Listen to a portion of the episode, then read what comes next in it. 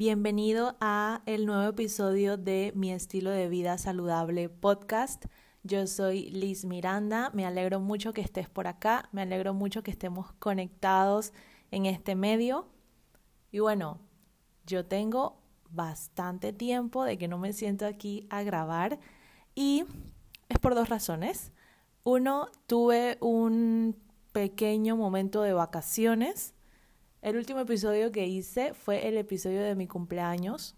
Ahí estaba por ir a un viaje, a una boda de una amiga, donde la pasamos genial, nos divertimos demasiado. Es una de mis mejores amigas de la universidad. La verdad es que la carrera de nutrición, aparte de todo este conocimiento y pues todo lo bonito que tiene esta carrera, lo mejor que me dejó son mis cinco amigas. Ellas son una belleza y bueno, allá en el viaje la pasamos excelente. Ella es la primera que se casa de mis amigas de la universidad, entonces fue algo súper chévere, ¿no? Y fue un destination wedding, una boda de destino.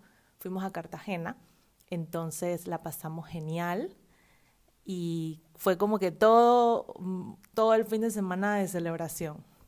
Yo me fui unos días antes para aprovechar, para ayudarla y pues descansar y tomar unos días de vacaciones, porque justo en diciembre estaba abriendo o estaba empezando una, digamos, una nueva ubicación de la clínica.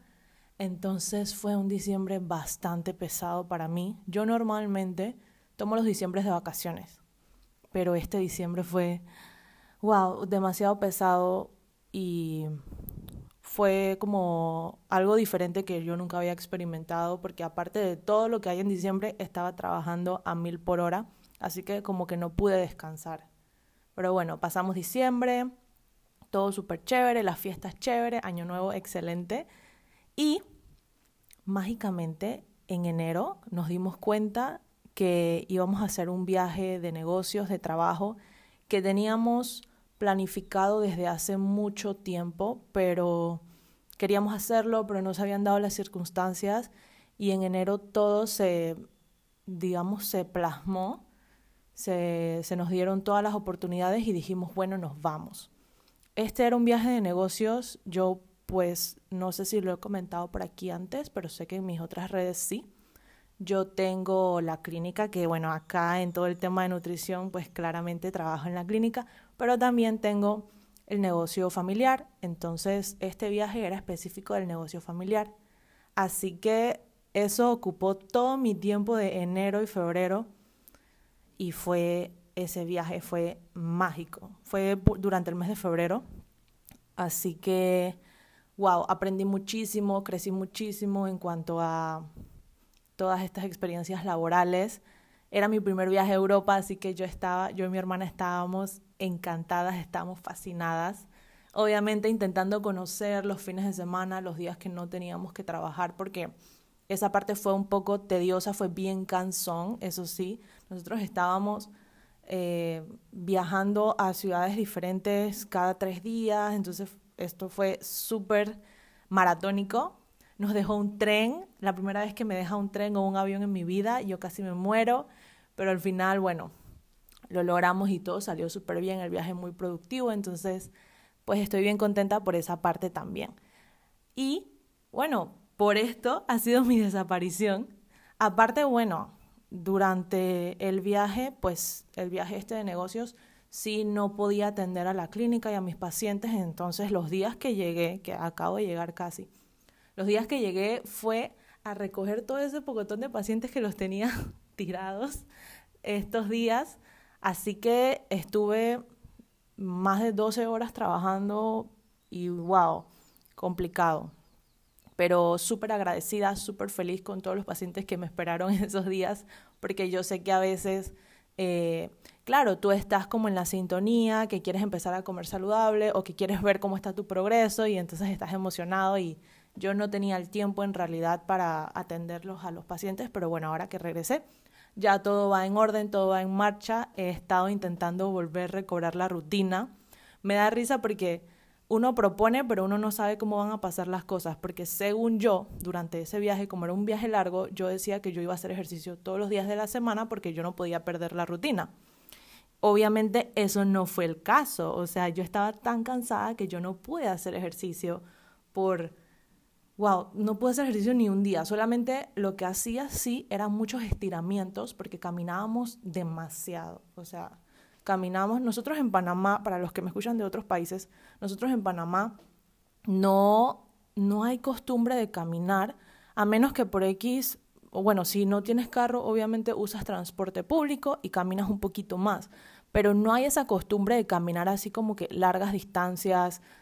Muchas personas dicen que por el clima, pero también el tema son las aceras. La realidad es que aquí no hay como infraestructura o eh, en realidad como las calles no están hechas para caminar.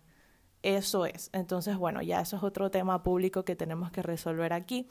Pero por eso en verdad yo nunca camino. Entonces, así como para movilizarme. Allá en Europa obviamente se camina muchísimo y yo, bueno, yo tengo un tema en la columna, es una hiperlordosis lumbar.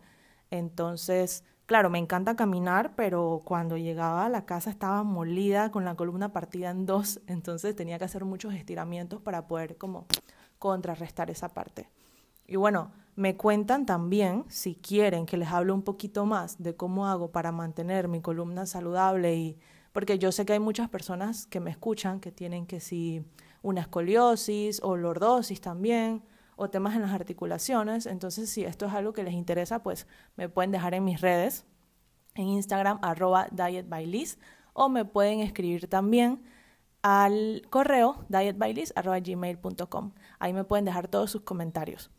Entonces, sí, si les interesa este tema, pues claro, y se los comparto cuáles son mis tips para poder llevar el dolor, porque la verdad es que es un dolor que está todos los días.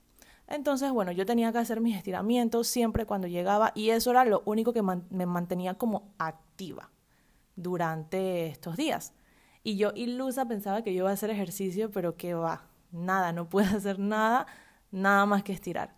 Así que ahora que he llegado, pues he estado intentando como retomar la rutina que mantenía.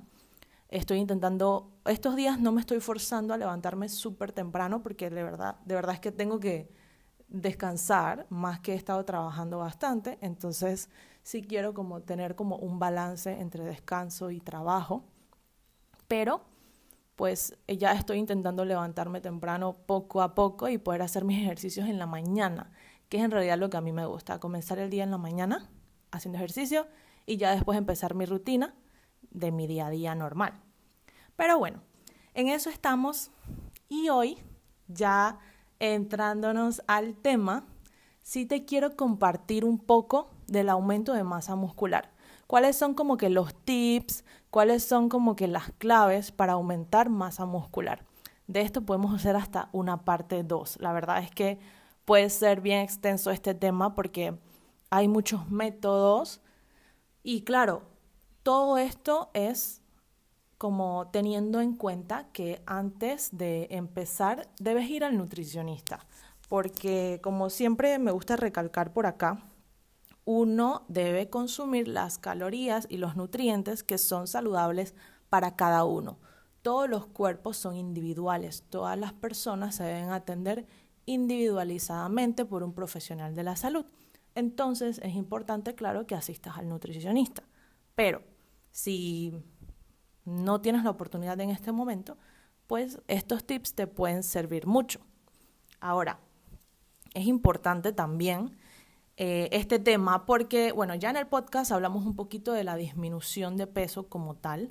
Podemos hacer otro tema de porcentaje de grasa más específico, me encantaría, pero este tema es importante porque siempre en cuanto a salud hablamos se piensa de solamente bajar de peso, pero ¿qué pasa con las personas que necesitan aumentar un poquito de peso o las personas, digamos, estas personas ectomorfo? Un biotipo ectomorfo es esa persona que es muy alta, delgada, que siempre come un montón y siempre es delgada, que no importa cuánto coma, siempre se va a ver así, flaquita, alta. Eso es una persona que utiliza muchas calorías durante el día. Entonces es una persona pues que a veces, normalmente ese biotipo quiere aumentar un poco de masa muscular. Y bueno, también es importante tener eso en cuenta.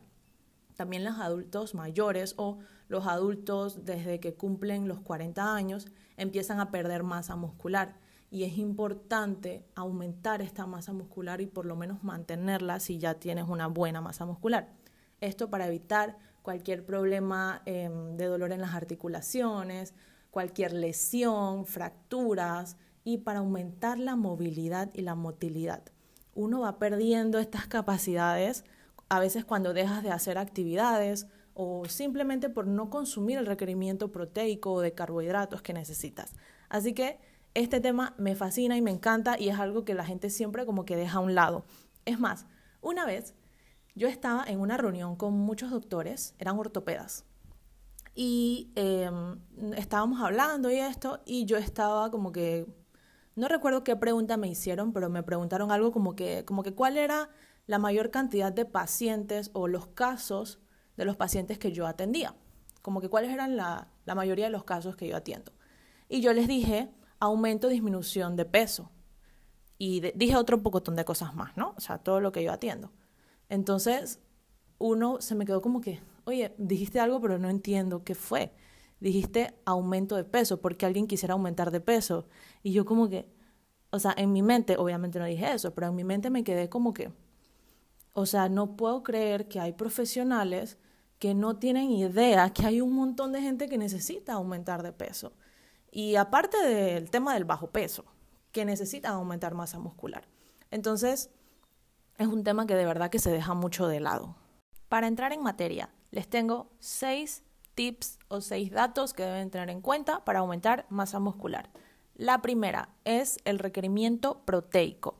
Requerimiento proteico es sumamente importante y esta parte ve al nutricionista enseguida si necesitas o atiéndete online. Normalmente o en mi caso las consultas online son más económicas. Si no tienes el poder adquisitivo para ir y atenderte con el nutricionista de así enseguida. Pero te digo esto porque este temita es muy específico, es bien individualizado para cada persona exactamente cuántos gramos de proteína debes consumir. Pero digamos a regla general, se puede ir desde, depende de la persona, pero se puede ir desde 1.5 hasta 2.5 gramos de proteína por kilogramo de peso al día. Estos son los gramos que tú debes consumir en total de proteína al día. Y se requiere o se recomienda que sea una proteína de alto valor biológico. ¿Esto qué quiere decir? Una proteína de alto valor biológico es una proteína que se va a absorber la mayor cantidad de esa proteína se va a absorber.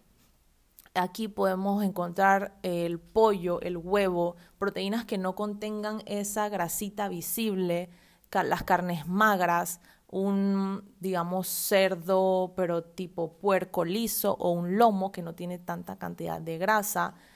Y las que no se consideran tanto de alto valor biológico son más que nada los embutidos, salamis, salchichas, chorizos, que son con alta cantidad de grasa.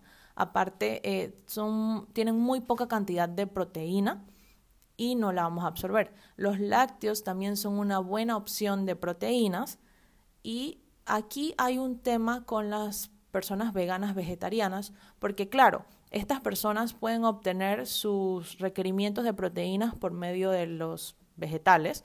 Ahí en verdad eso no hay ninguna contradicción, no hay ningún problema. Sí puedes llegar siempre y cuando estés consumiendo el gramaje de proteína adecuado. Pero sí es cierto que las proteínas vegetales no se absorben en gran cantidad como las proteínas animales. Entonces, por eso digamos que a veces no se consideran de alto valor biológico. Por eso es importante saber cuánto es el gramaje que tú debes consumir. Y esto nosotros los nutricionistas lo hacemos por medio de los intercambios. Si eres estudiante de nutrición o si de repente tu nutricionista te ha explicado, ya has escuchado este tema de los intercambios. Intercambios quiere decir cuánta cantidad de tal alimento yo debo consumir para conseguir, por ejemplo, 15 gramos de proteína, 10 gramos de carbohidratos, 2 gramos de grasa. Por ejemplo, un intercambio de yogurt, o sea, una porción de yogurt, puede tener 7.5 gramos de proteína, 5 gramos de carbohidrato, 2 gramos de grasa. O sea, depende si es un yogur descremado, perdón, o de qué tipo, pero ese puede ser un ejemplo, ¿no? Entonces, de esa manera nosotros los nutricionistas lo podemos calcular, buscando los intercambios de los alimentos y así podemos darte las porciones adecuadas. Tip número 2. cuándo debo comer. Esta parte es muy importante porque aquí es como que buscar el orden de cuándo comer y, el tema, pues ya yo tengo, digamos que ya tú tienes organizado el tema de la distribución de los nutrientes, cuántos gramos debo comer de cada cosa. Ahora es importante cuándo vas a comer. Por ejemplo, si haces ejercicio en la mañana, no es lo mismo que si haces ejercicio en la tarde. Una de mis recomendaciones siempre es no hacer ejercicio de pesa en ayuno. Y esto es porque no tienes esa digamos, esa energía disponible que nos da tener el carbohidrato antes de hacer el ejercicio. Esa es una. Y la otra es porque a veces nos podemos, como quien dice coloquialmente hablando, comer el músculo, porque una vez el cuerpo ya no está utilizando la grasa como reserva, empieza a utilizar la del músculo. Así que esto es una parte importante que siempre debes tener ese carbohidrato o esas calorías ahí extra antes del ejercicio, antes de hacer pesas.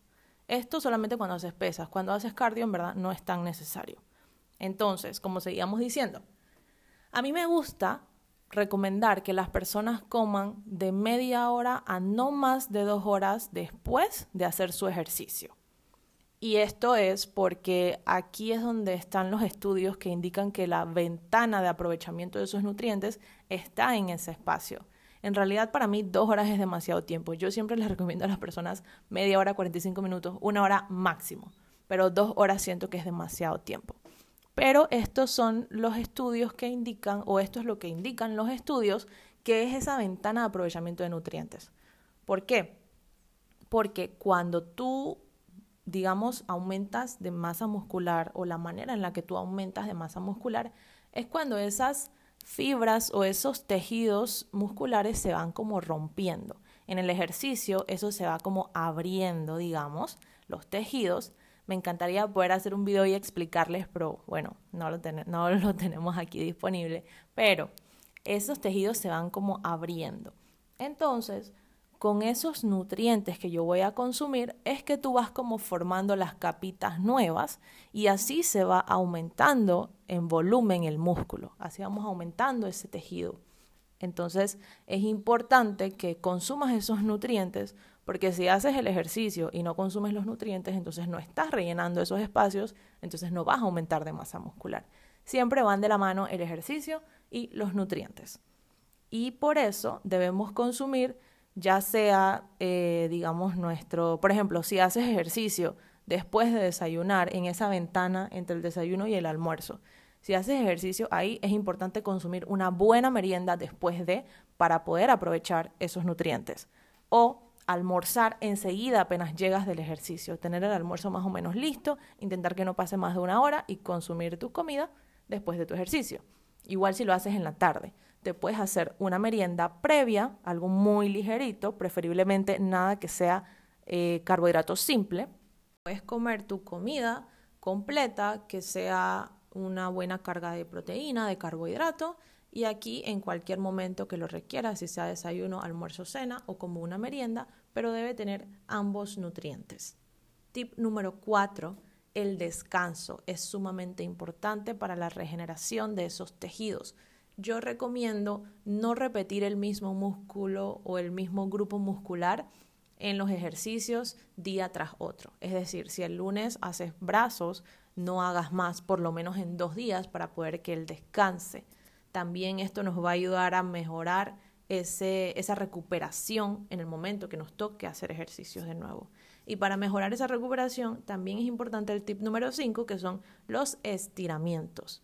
Esto también es para evitar cualquier tipo de lesión. Los estiramientos siempre antes y después.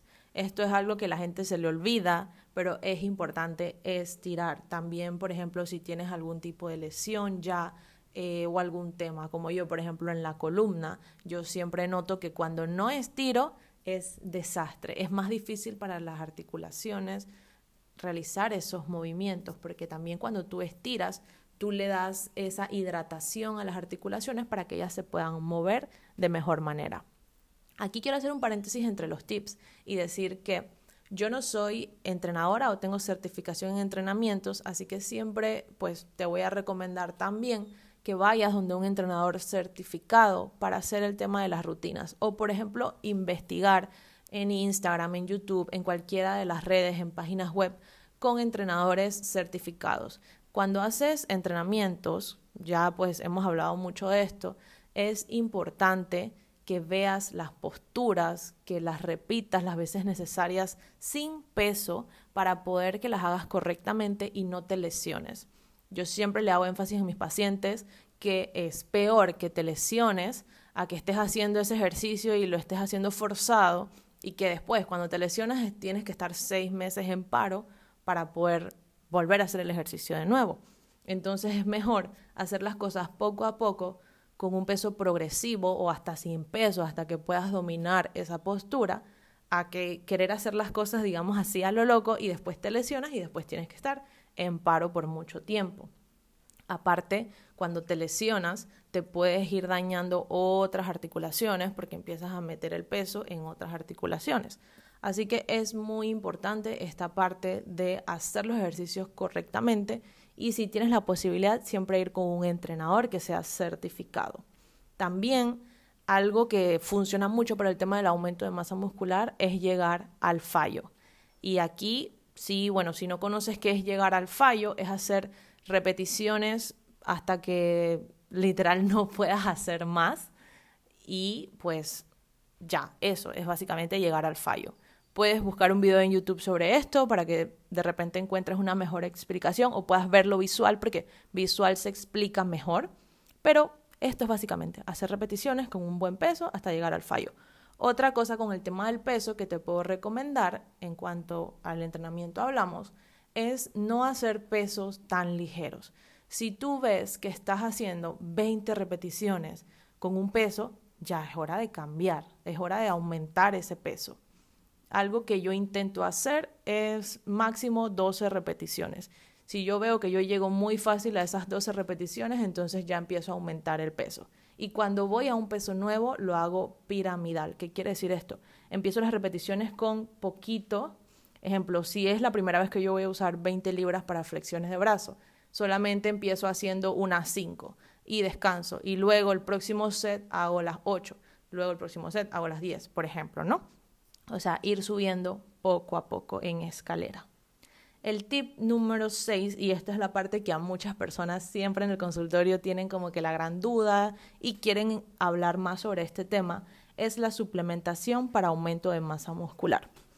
Antes de empezar a hablar de suplementación, quiero decir que la suplementación es eso, es un extra, no es algo necesario si tú no tienes ese factor económico, si tú no tienes la necesidad o si no es esa tu filosofía, porque hay muchas personas que les gusta todo el tema de lo natural y no quieren estar agregando cosas extra, pues no es necesario, no te frustres, no necesitas suplementar. Esto no es algo de vida o muerte, es algo extra, es algo que sí nos puede dar como que ese push, ese empuje, ese avance, pero no es algo de vida o muerte. A mí sí me gusta mucho personalmente la suplementación, pero con mis pacientes yo no lo envío hasta que sea necesario. ¿Qué quiero decir con esto? Por lo menos si es un paciente que acaba de empezar a hacer ejercicio, todavía no tiene como que la rutina hecha o no ha pasado más de los tres meses, o sea que no lo tiene como que un hábito, yo no mando suplementación en ese caso, porque en realidad no es necesario. Y yo no sé si ese paciente va a seguir haciendo ese ejercicio y va a en realidad utilizar la suplementación, porque esto es una inversión de dinero que obviamente tienes que estar seguro que lo vas a utilizar para poder eh, consumirlo, ¿no? Para poder que sea productivo. Al igual que cuando las personas se quieren meter en el gimnasio, yo siempre les digo, mira, si te parece, yo recomiendo que empieces a hacer algo en casa haz ese hábito, forma ese hábito y después puedes pagar. A menos que ya tú sientas que necesitas ese mm, factor extra o necesitas como que tener algo que hacer, ahí pues claro, haces la inversión. Pero si es algo que sientes que puedes empezar a hacer en casa, empieza a hacer ejercicio en casa, algo que sea gratis, cualquier cosa, YouTube, caminar, saltar soga, lo que más te guste, pero empieza a formar ese hábito en casa y después puedes pagar tu entrenador, puedes pagar tus ejercicios, tu entrenamiento, tu gimnasio, lo que sea, pero ahí sí eh, ya con la certeza de que vas a utilizar en realidad y le vas a sacar provecho a esa inversión. Entonces, ya que dijimos esto de la suplementación, mis, digamos, suplementos favoritos para cuando entrenamiento hablamos es la proteína, obviamente, los aminoácidos o BCAA y la creatina. Estos tres em, los recomiendo de maneras, digamos, en casos diferentes, a veces los tres juntos, a veces no, a veces dos, a veces uno. La proteína debe ser hidrolizada y aislada. ¿Qué quiere decir esto? Hidrolizada es que está sintetizada la molécula más pequeña para que cuando tú la consumas ella se absorba y vaya directamente a ese tejido a formar eh, el tejido pues y a aumentar masa muscular, que es lo que tú necesitas. Y que sea aislada significa que está aislada, como bien dice, de todos los otros nutrientes, de la grasa, del carbohidrato. O sea, esa proteína solo va a ser proteína. Normalmente son proteínas que vienen de la leche, entonces la leche tiene carbohidrato y em, grasas. Así que se aísla esa proteína de esos otros nutrientes. Me gustan que las proteínas sean endulzadas con stevia preferiblemente, que no tengan tantos polialcoholes ni endulzantes artificiales, porque esos a veces pueden ser inflamatorios si los consumes diariamente y me gusta también que tenga algo de enzimas digestivas para que nos ayude con el tema de la digestión de otros, no por el hecho de que esas proteínas no se digieran, de hecho se digieren muy bien, pero para que nos ayuden con digestión de otros nutrientes. Ahora, hay diferentes marcas, hay diferentes tipos y esto pues ya depende de cada quien, ¿no? Eh, de repente si quieres consumir proteína, me puedes hacer la consulta a las redes que comenté anteriormente o puedes buscar eh, los links abajo en la información del podcast. Ahí te voy a dejar mis redes y te puedo hacer una recomendación más específica a lo que tú requieres. En cuanto a la creatina, este es un metabolito que va directamente o está relacionado en el proceso del aumento de la masa muscular como tal, en la creación de los tejidos, entonces esto te va a ayudar. Y los BCA, los aminoácidos, funcionan básicamente igual solamente que nos ayudan también con, depende del aminoácido, hay unos que vienen con glutamina. Glutamina es un producto o un metabolito que nos va a ayudar a la recuperación de esa masa muscular y a que sea más fácil al momento de cuando vas a repetir ese ejercicio, como te ayuda con la recuperación, te ayuda a que lo repitas, digamos, más fácil o que el músculo se acople más fácil. Esto es coloquialmente hablando. Obviamente aquí podemos hablar de fisiología, pero como ustedes saben, a mí no me gusta utilizar palabras tan científicas o temas tan científicos porque siento que las personas me entienden más fácil cuando no hablo de esta manera. Y bueno, depende del aminoácido que consumas. Hay unos que vienen con glutamina, hay unos que vienen con jica y estos son todos estos metabolitos que nos ayudan a un mejor desempeño. Pero depende de la marca que compres. Normalmente a mí me gusta que mínimo venga con glutamina. Eso es lo mínimo para mí.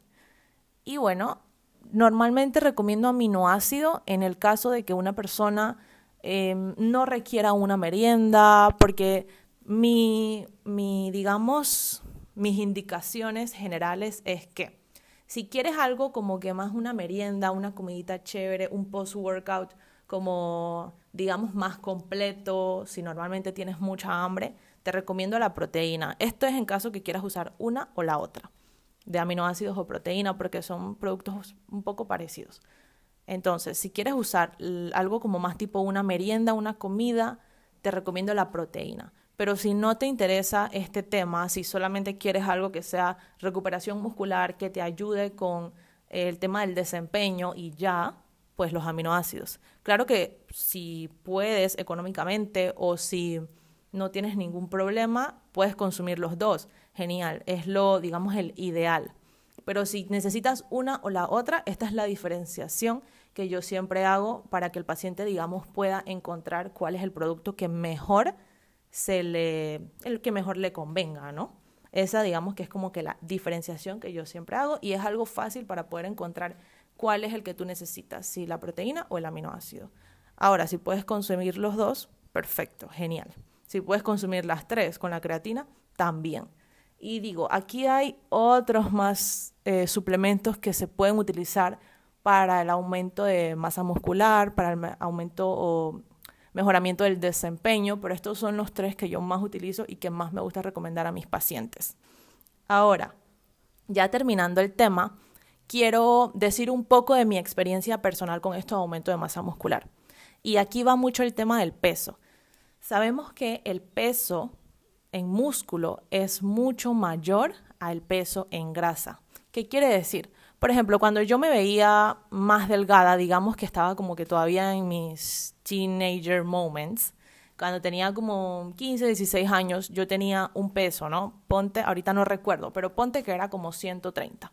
Entonces, cuando yo pesaba 130 libras, yo me veía delgada, o sea, yo siempre he sido de contextura gruesa, ¿no? Pero yo me veía delgada y pesaba 130 libras.